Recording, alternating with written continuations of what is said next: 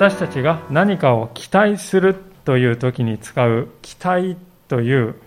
日本語の単語ですけれども、この期待という単語はですね、期、まあ、時を、そして待、待つ、時を待つという意味の漢字が使われております。これは自分の予想する特定のタイミングで自分が願っている物事が起こるということ。まあ、それがこの期待という言葉の意味であります。今日の箇所に登場するモーセという預言者は、エジプトの王のファラオの前に行くときに、当然この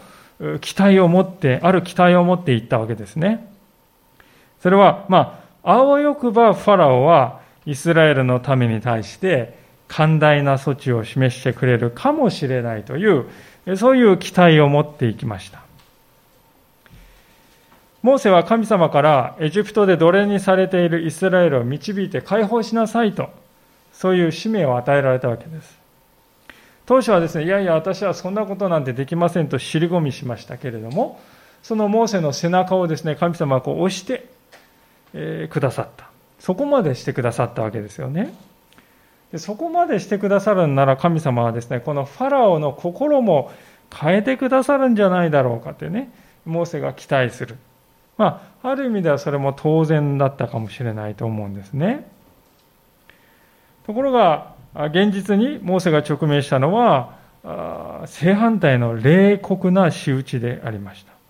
あろうことかファラオはですね、イスラエルが、イスラエルの苦しみをさらに増してやろうじゃないかと、そういうふうに言うわけであります。何ということでしょうか。神様がしなさいと言われたから始めた。それなのにどうしてこんなことになるのでしょうか？そこで読者である私たちは気づくわけですね。神に期待するということは本来はどのようなものであるべきかということを気づくわけです。つまり私の予想、私の願いが私の願う時に実現する、そういうことではなくて、神の時に神の願いが実現するということ。それこそが信仰者の持つべき期待であるんだなということにね、気づかされるわけであります。そして、その時に初めて知るんであります。ああ、望みはついえてはいないなと。モーセが経験した葛藤を見るときに、そのことをですね、私たちに語りかけているように思うんですね。まあ、そのようなわけで、今日はご一緒にこのモーセになったようなつもりで聖書から教えられていきたいと思うわけであります。さて、今日の箇所の前の箇所では何が書いてあったかと言いますと、預言者として神様に召されたモーセが自分自身の中にあった罪と向き合わされて、そして一番大きな懸案であったイスラエル人の指導者たちと会談を行って無事に終えたという場面を見たわけですね。で彼らはモーセの語る救いのプランを聞いてですね、心動かされて、そしてモーセが証拠として示したね、いくつか奇跡を行いましたけれども、それを見て、ああ、本当に神様がモーセに現れてくれたんだと勇気づけられて、じゃあモーセが言う神様を信じよう。神様のそのプランを支持しますと。まあそう表明してくれたわけですね。さあ、いよいよ計画を実行に移す時がやってきたというわけです。それで、モーセはファラオを訪ねて、神様は語りなさいと命じた言葉を伝えるわけであります。でそれを聞いてファラオが示した反応が今日のメインの内容になるわけでありますが、私たちがその彼の反応を見るとき、そこにですね、信仰者に対してこの世の中の人々がどういう反応を示すのかという3つのですね、非常に典型的なその反応を見ることができるように思いますね。今日はまずそのことそのことからご一緒に教えられていきたいと思っていますけれども、まず第一のことは1節から5節であります。その後、モーセとアロンはファラオのところに行き、そして言った。イスラエルの神、主はこうおせられます。私の民を去らせ、荒野で私のために祭りを行えるようにせよ。ファラオは答えた。主とは何者だ？私がその声を聞いてイスラエルを去らせなければならないとは。私は主を知らない。イスラエルは去らせない。彼らは言った。ヘブル人の神が私たちと会ってくださいました。どうか？私たちに荒野へ3日の道のりを行かせて、私たちの神、主に生贄を捧げてください。捧げさせてください。そうでないと主は疫病か剣で私たちを撃たれます。エジプトの王は彼に言った。モーセとアロンよ。なぜお前たちは民を仕事から引き離そうとするのか。お前たちの労役に戻れ。ファラオはまた言った。見よ。今やこの地の民は多い。だからお前たちは彼らに労役をやめさせようとしているのだ。モーセがファラオに求めたことは実質的にはたった一つだけでありますね。つまり、イスラエルの神ヤハウェなる神様に礼拝を捧げさせてくださいという、ただそれだけなんです。でそのために荒野に3日の道のり行くとか動物の犠牲を捧げるとか、まあ、そういう細かいことも含まれておりますけれどもまあくまでそれは付随的なことでありまして本質はというとですね私たちに真の神を礼拝する権利を与えてほしいのですとそこに尽きるわけですよねこれに対してファラオの反応はですね何か。それは主とは何者か。私は主を知らない。そういうものでした。エジプトの国はですね多神教の国でありましたからファラオがはですねモーセが語ったこの主つまりヤハウェなる名前の神様のことをですねまあ数あるたくさんの神々の中の一つとしてですね考えたんでしょうね。そして、えファラオはですねこの私が知らないぐらいだからまあそのヤハウェとかいう神は大したことない神なんだろうと、そう判断したわけですよ。それがですね、ヤハウェなどという神、そんな神は知らないという言葉になって、モーセに帰ってくるのであります。皆さん、ここに信仰を持った人が、この世の中で生きていくときに直面する第一の困難があるわけであります。そうです。私たちの周りの人々は、主を知らないということです。聖書に書かれている神様を信じた人にとって、神が存在しているということは自明のことに思います。なぜ自明かというと、この世の中を見ればわかりますよね。この宇宙が、この世界が偶然の産物として存在している。いや、そうではなくて、意味と目的を持って作り出されたものである。そしてこの人間というとても高度な生命もですね、これまだ偶然の蓄積で生まれるということ、それはない。まあ、もし人間が偶然の結果として生まれたら人生も偶然ですからね、生きる意味なんてないってっていうことになるんですよ。でもそうじゃない。私たちの命は創造者のなる神様の意志によって生み出されたものだ。だから人生には意味がある。生きることには意味がある。神様が意志を持ってこの私を生み出してくださったからだって、そう私たちは信じておるわけです。世界や人間が存在しているんだから、存在している以上は神様がいないなんていうことはありえない。でですから、その神様を礼拝する、これは何も特別なことではなくて、ごく自然なことだよね、とこう、私たちは思うわけです。で、それが信仰者と呼ばれる人たちにとっての常識ですね。しかし、この世の中を見るとき、いや、そうではない。主とは何者だ？私は主なんて知らない。それがこの世の中の人々の現実であるということです。で聖書はですね、この主を知らないということをですね、皆さん、罪と言っているわけですよね。聖書の中にこの罪ということがですね、よく出てきますけれども、多くの人は罪と聞きますと、まあそれは犯罪というね、言葉をイメージすると思うんですね。でも、聖書を語る罪というのは必ずしも犯罪だけではありません。むしろ、より本質的な罪は何かというと、創造者なる神様を忘れて生きているということです。それが罪だと聖書は言うんですね。例えば皆さん、えー、コップがありましてね、そのコップが穴が開いていたとします。ですから注げば注ぐほどどんどん漏れていくというね、コップがあったとする。で、そのようなコップはですね、たとえどんなに美しく綺麗ですね、にこう飾られていたとしても、コップとしてはもう用をなしませんよね。穴が開いているコップというのはコップとしての価値をもう失っているわけです。同じように私たち人間もですね、自分を作ってくださった神様も忘れてしまって、神様が私に与えてくださった人生の目的をですね、もう忘れて生きているのならばですね、人間としての本来の価値を失っていると言えるわけですね。ですから、ファラオがモーセに対してですね、主とは何者なんだ、私は主なんて知らないと。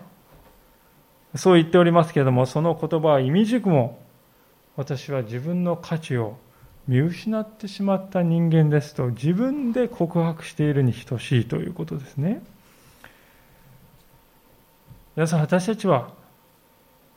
この世界に様々な混乱や問題がですね、はびこっているのを見て心を痛めておりますね。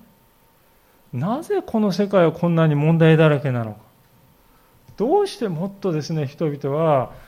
平和を追求し、人々のために自分を与えるという、ね、そういう生き方を選ばないのかと、私たちは、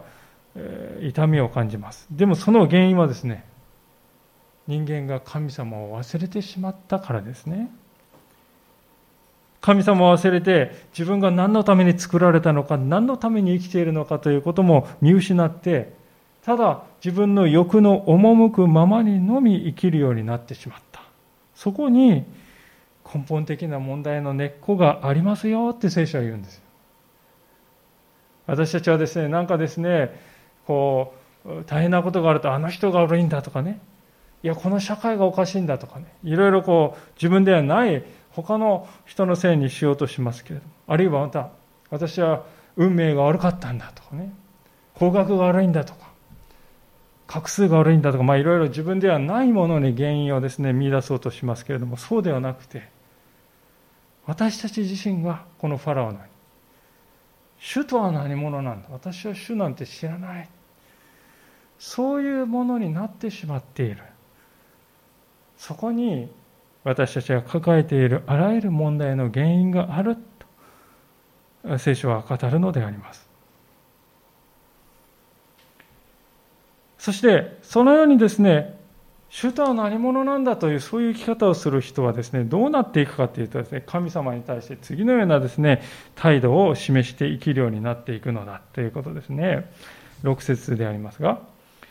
その日ファラオはこの民の監督たちと頭たちに命じたお前たちはレンガを作るためにもはやこれまでのように民に藁を与えてはならない。彼らが言って自分で藁を集めるようにさせよう。しかも、これまで通りの量のレンガを作らせるのだ。減らしてはならない。彼らは怠け者だ。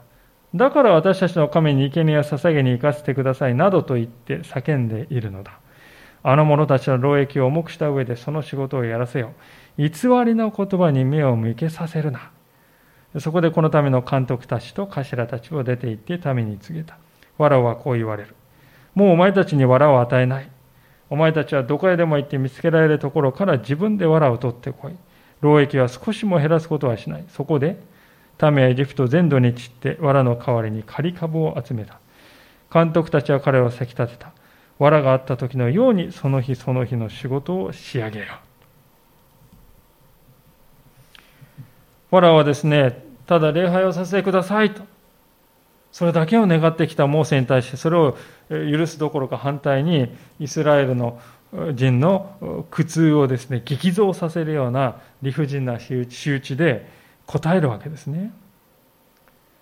で当時、このイスラエル人が作らされていたレンガって書いてある。このレンガっていうのはですね、大体30センチ ×15 センチ ×15 センチぐらいの大きさなんですね。で私たちあのホームセンターに行きますとですねあのブロック塀を作るときにね使うあのグレーのブロックがいっぱい売ってますね。大体あれよりちょっと小さいぐらいの、えー、大きさなんですけれども、まあ、えー、そのぐらいの大きさの型枠を作ってですね、砂を掘ってきて水を加えて粘土にですね、こねて、そこではめてですね、作るんですね。大体どんな感じかというと、こういう感じですよね。ここにあの型枠がありまして、ここに粘土をですね、ぎゅーっとですね、入れて、そしてこの型枠を抜くと、こういう、ね、あの塊ができます。これを乾燥させると粘土ができるんですよね。結構大きいんですね。で、この、え土にですね、なぜか藁を入れるんですけどもその藁を、ま、入れるのはですね、この藁が腐ると、その腐った酸がですね、この粘土の接着力を増し加えるんだそうですね。ですから、藁がないと、レンガはもうボロボロに崩れて役に立たない。藁は非常に重要なですね、役割を果たすものでありました。でファラオはですね、そのレンガ作りに不可欠な藁をもうですね、やらないって言うんですよ。で、代わりにえ何を使うかっていうとですね、藁をくれないんだったら残るものはもう田んぼで、田んぼっていうか畑でね、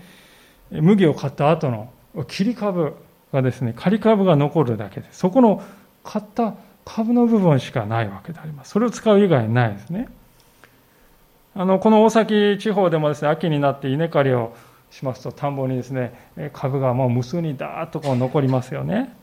私たちにとても馴染み深いものであります。皆さん、あの枯れ株をですね、一つ一つ桑で起こして集めなさいって言われたらですね、どうでしょうか。昔のお百姓さんはですね、それこそ血のにじむような思いをしてですね、一つ一つ切り株を起こして、手で起こして、全部取り除いて次の年の田植えに備えていたそうですけれども、今、イスラエルの民がですね、全員それをやらなくてはいけないと言われた。実は古代のエジプトのですね、文章が発掘で見つかっておりましてですね、それを見るとですね、一人に割り当てられたレンガの数っていうのはですね、2000個だそうですよね。それが1日なのか、1週間なのかですね、ちょっとわからないんですけどね。2000個のレンガを作るように1人割り当てられ一番たくさん作れた人でも900個が限界って書いてました、誰一人その2000個割り当てられたのを達成した人はいないとその昔の粘土板が見つかって書いてある。それぐらい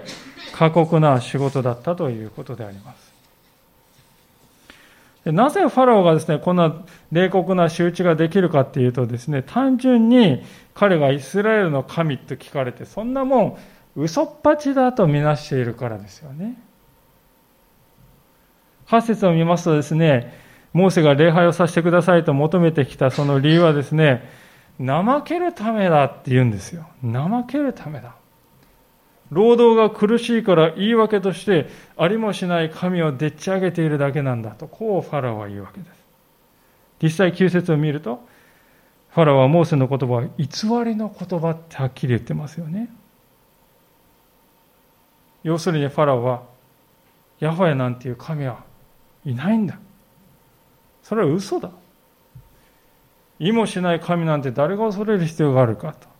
こんな姑息な手段を使うような連中は罰しなければならないと、まあ、そう考えているんですね。イスラエルの神を恐れるような思いなどみじんもないんです。ですから、これほどですね、ひどい仕打ちができてしまう。まして礼拝なんてとんでもないというわけですよね。この世というものが信仰者に対して示してくる典型的な態度の2番目はですね、まさに今申し上げたこの主というような神、そんなものはいないんだというものですね。神は嘘な、作り話だ。都合の悪いことを隠すための方便に過ぎないと。いかがでしょう？いや、どこかで聞いたことありますね。いや、私も言われたことがありますよ。そういう方がおられるのではないでしょうか。でも考えてみるとね、パロは自分自身の口でね、私は主を知らないって言ってますよ。知らないんならどうしていないって言えるんでしょうか。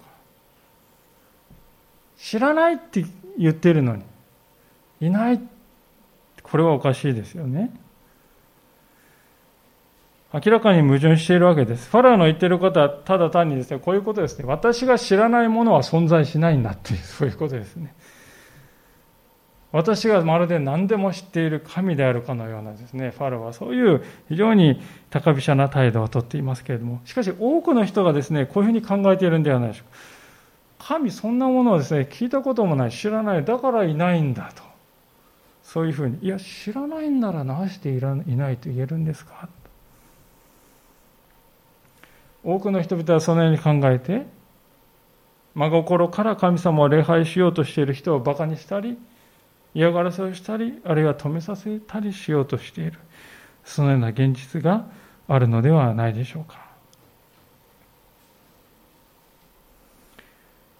では、このファラオの姿から学ぶことができる、この世というものが信仰者に対して示す典型的な反応、この3番目のことは何でしょうか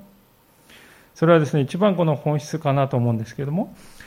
人々を神ではなく自分に仕えさせようとするということですね。神ではなく自分にと使えるようにと強制してくるということです。14節をご覧ください。ファラオの監督たちがこの民の上に立てたイスラエルの子らの頭たちは打ち叩かれてこう言われた。なぜお前たちは決められたようなレンガを昨日も今日も今まで通りに仕上げないのか。そこでイスラエルの子らの頭たちはファラオのところに行って叫んだ。なぜあなた様はしもべどもにこのようなことをなさるのですかしもべどもには藁が与えられていません。それでもレンガを作れと言われています。ご覧ください。しもべどもは撃たれています。でも、いけないのはあなた様の民の方です。ファラオは言った。お前たちは怠け者だ。怠け者なのだ。だから私たちの主に生贄を捧げに行かせてくださいなどと言っているのだ。今すぐに行って働け。お前たちに藁は与えない。しかしお前たちは決められた分のレンガを納めなければならない。イスラエルの子らの頭たちは、お前たちにその日その日に課せられたレンガの量を減らしてはならないと聞かされて、これは悪いことになったと思った。ファラオの要求というのはですね、到底実現不可能なものでありましたね。藁を与えられていた時でさえ達成できなかったのにですね、藁を自分で見つけてきた上でやれっていうんですからもう、しかもできなかったらですね、無知で打ち叩かれてですね、ひどく罰せられるわけであります。もう人間扱いしていないということですよ。それでイスラエル人の親方たちは、ね、団結してファラオにですね、訴えに行くんですね。これは理不尽です。謝ってますと。王であるファラオと奴隷であるイスラエル人の立場の違いを考えれば、こういうことはですね、英雄的な行動だったと思いますよ。あれはもう死んでもいいと。決死の覚悟で言ったのかもしれませんね。聖書は15節を見るとですね、そういう彼らの必死の単価をファラオに向かって叫んだっていうんですよね。ファラオに叫んだ。これは聖書の中ではですね、誰々に叫んだっていうのは普通は神様に対してだけ使われる言葉でありますが、それそれがここではファラオに対して叫んだっていうふうに使われていますね。つまり、それだけ必死で訴えたっていうことです。しかしファラオが帰ってきたのは、お前たちは怠け者だという冷たい宣告でした。人間性を否定するような言葉が返ってきたのであります。私が心に本当に痛みを覚えながらも今日申し上げなければならないと感じていることはですね、このファラオの言葉が現代の日本の社会でもそこら中で飛び交っているのではないかということですね。あまりにも多くの人々はこのイスラエル人と同じくですね、馬車馬のように働かされて酷使されております。そして人生に疲れ切っているのです。この世の王たちはファラオと同様に自分のことしか考えていないがゆえにこれは不当ですといくら訴えても、それは届かない。それどころか反対に、お前たちは怠け者だと言われてしまう。そういう現状がある。その意味でこのファローの姿はですね、この世の王の姿そのものであります。彼らにどんなに叫んでもですね、その叫びは一向に届かないんですよね。彼らがその叫びを顧みるということはないからであります。現代においてもそのこのような王がですね、世界を支配しているという現実を私たちは様々な形で見ているのではないでしょうか。そしてこのような現実は私たち信仰者にも大きな影響を及ぼしております。18節の冒頭でですね、ファラオはですね、何て言ってるかっていうと、今すぐに行って働けって言うんですよね。イスラエル人に今すぐに行って働けって言うんですね。実はこの働けという言葉はですね、使えよと訳すこともできる言葉です。実際、出エジプト記はですね、この働けとここで訳されている言葉はですね、むしろ使えよと、使えると訳すことの方が多いんですね。つまり、ファラオはここで何を言ってるかっていうとですね、なんか労働の話をしているかと思いきや、実はですね、今すぐに行動を開始して、この私に使えよって言っているわけです。服従せよ、私に、我に従えと。そう命じている。イスラエルの民は、神であるヤホエに仕えさせてくださいと願い求めたんですが、ファラオはヤホエではなく、自分に対して絶対的に服従するのだとイスラエルの民に命じるのであります。しかも、ヤホメとかいう神は嘘っぱちであり、お前たちが怠けたいがゆえに作り出した作り話なんだと断定してくるのですね。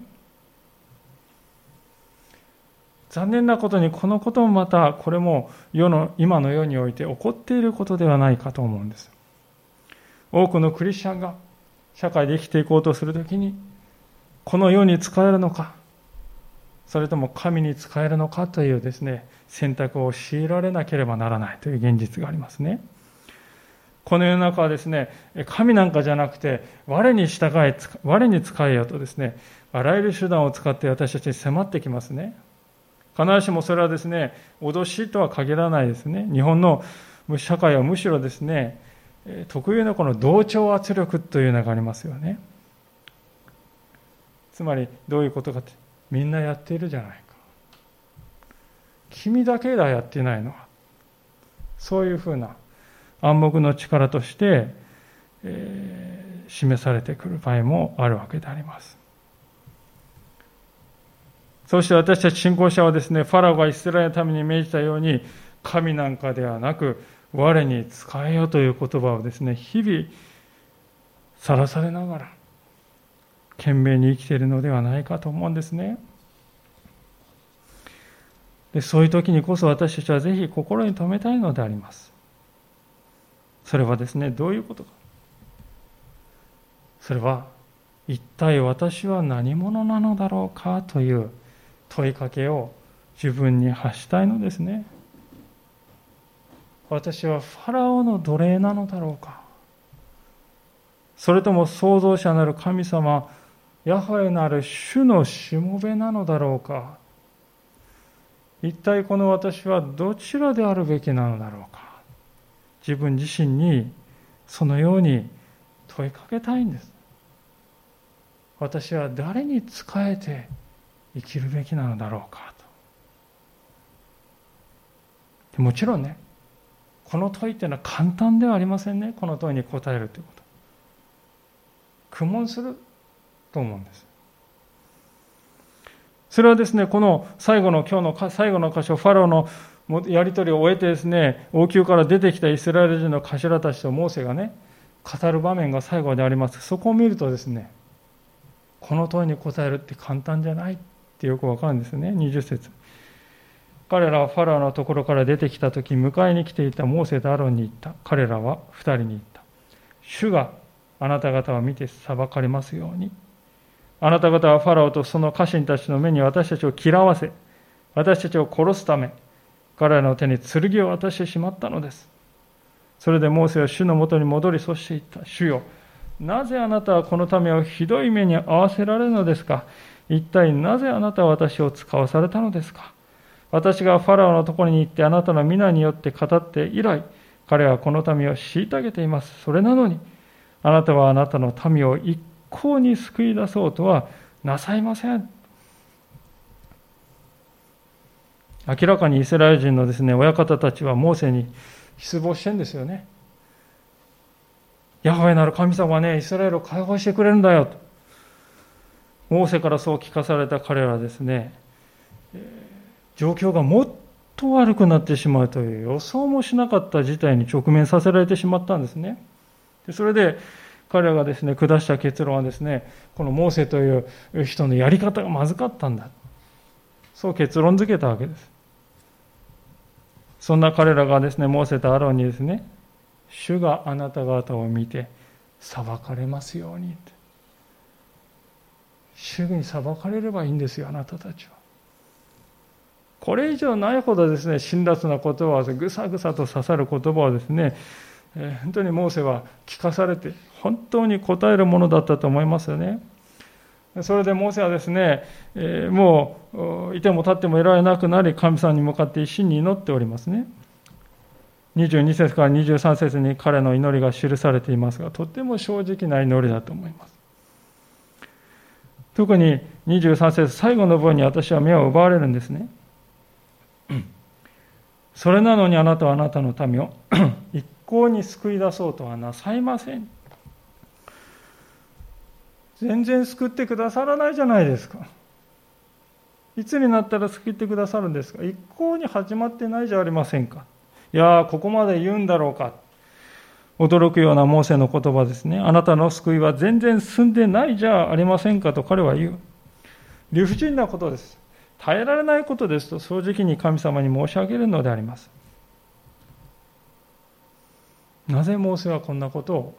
神様に言い、それをわざわざ書いて残しているのだろうかと。ある解説者はですね、モーセがこの部分を書いたときですね、それは自分が経験したことを後の時代の信仰者に伝えて、彼らが自分自身で学べるようにしたと。そう、そのためにあえて書いたんだろうと言うんですよね。私はもう同感であります。モーセって言ったらですね、旧約聖書の中で一番有名な預言者ですよね。その彼ですらですね、最初の最初からこうやってつまずいているんですね。どうも願った通りにいかない。いや、もっと反対の方向にとんでもない困難にぶち当たる。葛藤して、理不尽ではないかという思いにとらわれて、焦って、そして不安にとらわれている様子がですね、赤裸々にこうして残されているのであります。そしてそれを神様に対して叫びとしてですね、率直に神様に対してぶつけている様子がですね、隠すこともなく、聖書にこうして書かれているこれは、私はなんと幸いなことだろうかと思うんですよね。聖書、聖なる書。まあそう聞きますとね、なんかこう、綺麗な話だけが書いてあるというのを人々は考えるかもしれませんけれども、しかし実際の聖書はですね、今見てもわかるように、それとはかけ離れていますよね。信仰者が感じた葛藤や苦悩がですね、ありのままに、何ら隠すことなく記録されて、私たちのためにですね、開かれているんです。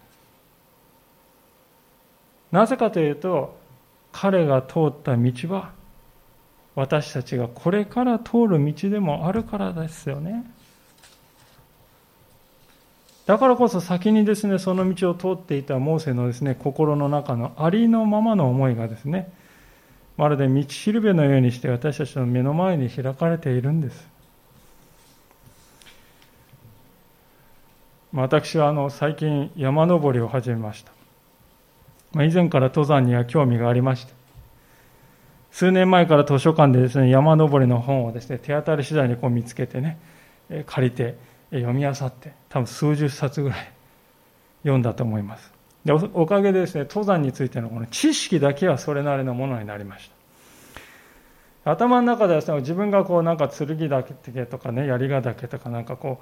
う、槍ヶ岳とかそういう高い山に登っている姿をなんとなくイメージできるぐらいまでにはなってきたと思うんですけどもね。でそのような私に欠けているのは何かというと実践であります頭の中だけの登山と実際に山に登るのは違うわけであります。全く違うんです。いや何当たり前のことをこの人は言ってるんだろうかと思うかもしれませんがね。でそれで先月ですね、低い山に登りました。まあ、もちろん人生初の登山というわけではありませんけれども、山をやるぞという心意気で登ったのは初めてのことであります。で全体で3時間ぐらいの短い時間でしたけれども、実際に登ってみたことですね、自分に何が足りないのかということが見えてきましたね。ちょっと考えられないところに筋肉痛が起こる。ああ、この筋肉は足りないんだって分かりますね。あるいは汗びっしょりになってその汗がですね冷えるとこんなにガタガタ寒い思いをするのかということも体験的に学びました。でそれですね次回はもっとこういうところを改善しようっていう思いが湧いてきたんですよね。で次に山登りの時にはですね前回の経験を生かして、えー、少し成長したいとそう願っている自分がいるわけであります。ある意味でモーセが経験したこともこれと似ているようにも思うんですね。彼は神様からですね聞かされていた。ファラオは抵抗するだろうと聞かされていました。話は聞かされている。それで彼らなりですねあのモーセなりに想像してですね頭の中でシミュレーションしてたと思うんですよね。こうやってこう言われたらこういういろいろシミュレーションして。まあ、ちょうど山の本を読んでいただけのですね時の私のようなものですね。しかし実際にファラオに会ってみると予想を超えたことが起こった。思いもかけない危機が予想もしなかった災難がですね自分だけではなくて仲間に降りかかってきた彼は狼狽して話が違うじゃありませんかと慌てて主に叫ぶのであります。これは麓で想像するだけの山登りと実際に山に登ることの根本的な違いに似ているなと思います。私たちの信仰生活においてもこのような食い違いが生じるのではないでしょうか。しかしそれはね当然あることであって健全なことでもあるのではないでしょうか。一体どこの誰が山に登る前からその山を知り尽くすことができるでしょうか。事前に情報をどれだけ集めても実際に登ってみるまではその山については何も知らないのと同じですよね。同じように。私たちの前に立ちはだかるこの信仰の試練という山もですね同じではないかと思うんです。備えはいたします。こうではないかと予測もします。でも実際に試練を経験する中でしか知り得ない世界というものがあるのですね。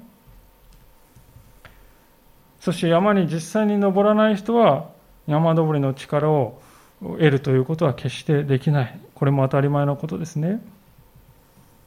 同じように人生の苦難に対処する力というものはそれに実際に直面してみない限りは決して得ることができない。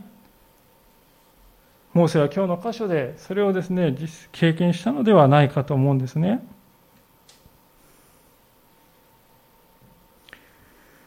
ところで山登りというと絶対に欠かすことのできないものがあるわけですけれどもそれは地図ですよね。地図がなければ自分が一体どこにいるのかわからない。行く道も帰る道も分からず最悪ですね。迷って命に直結する、まあ、そういう場合もあるわけであります。じゃあ地図っていうのはどうやって作るんだろうかと。何もないところからポーンと地図ができるわけじゃないですよね。地図というものは前にそこを歩いた人が記録してくれたものです。あらゆる地図は私たちの前にそこを歩いたことはある人がですね、証言として記録してくれた証、それが地図ですね。ある意味ではモーセがここで自分自身のですね、葛藤や苦しみやですね、悩みを聖書に記録して残してくれているということは、私たちにとってこれが信仰の地図として働くんだということなんですよね。私たちは生きていくと、モーセが経験したような苦難というのは必ず訪れるんです。私は今がその時ですよ。そう感じている兄弟姉妹もらえるかもしれません。でもそれは、これまでに誰も通ったことのない道ではないということです。私たちは今自分が経験している悩んでいる困難の先に何があるかということを聖書によって知ることができる。その意味で聖書はまさに私たちの行く道を指し示す信仰の地図なんだと。次のように記されている通りでありますが、一箇所開けてみたいと思いますが、新約聖書のコリント人へ手紙の10章の13節であります。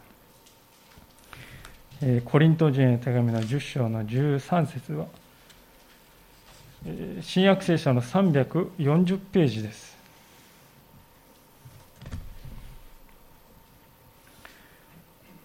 新科学2017の聖書で新、新約聖書の340ページ、第一コリントの10章の13節です。でここを皆さんでよろしければご一緒に開けられた方は読んでいただければと思います。第一コリント10章の13節340ページ3回。あなた方が経験した試練は皆人の知らないものではありません。神は真実な方です。あなた方を耐えられない試練に合わせることはなさいません。むしろ耐えられるように試練とともに脱出の道も備えていてくださいます。ありがとうございます。あなた方が経験した試練は皆人の知らないものではありませんと聖書は言います。私たちは今経験している試練はすでに先にそこを通っていた信仰の先輩がいるんだよと聖書は言いますよね。私たちは聖書をなぜ開くか。なぜならそこにですね、先輩たちのそのような歩みが記されているからですよね。で確かなことはですね、その先輩たちは皆脱出の道を見出していった。確かに見出したということです。ただそれがいつ与えられるかというタイミングや、またどのようにして与えられるかというその道のりは、私たちが期待するものとはやや異なっているかもしれませんね。モーセはですね、あらかじめファラオは抵抗するって神様に聞かされてました。でも多分彼は心のどっかですね、ファラオがに神様働いて、なんかこううまいことね、こう聞くようにしてくれるんじゃないかという、なんかこう淡い思い込みがあったと思うんです。ですから一節を見ますと、モーセはですね、ファラオの前に出たモーセはですね、自信満々に見えるんですよね。でも現実はというと、彼のそういうですね、期待を粉々に打ち砕く形でですね、進んでいくのです。信仰というものは皆さん、万事うまくいきますよ。そういう楽観主義を持ち続けていくということとは違うわけですね。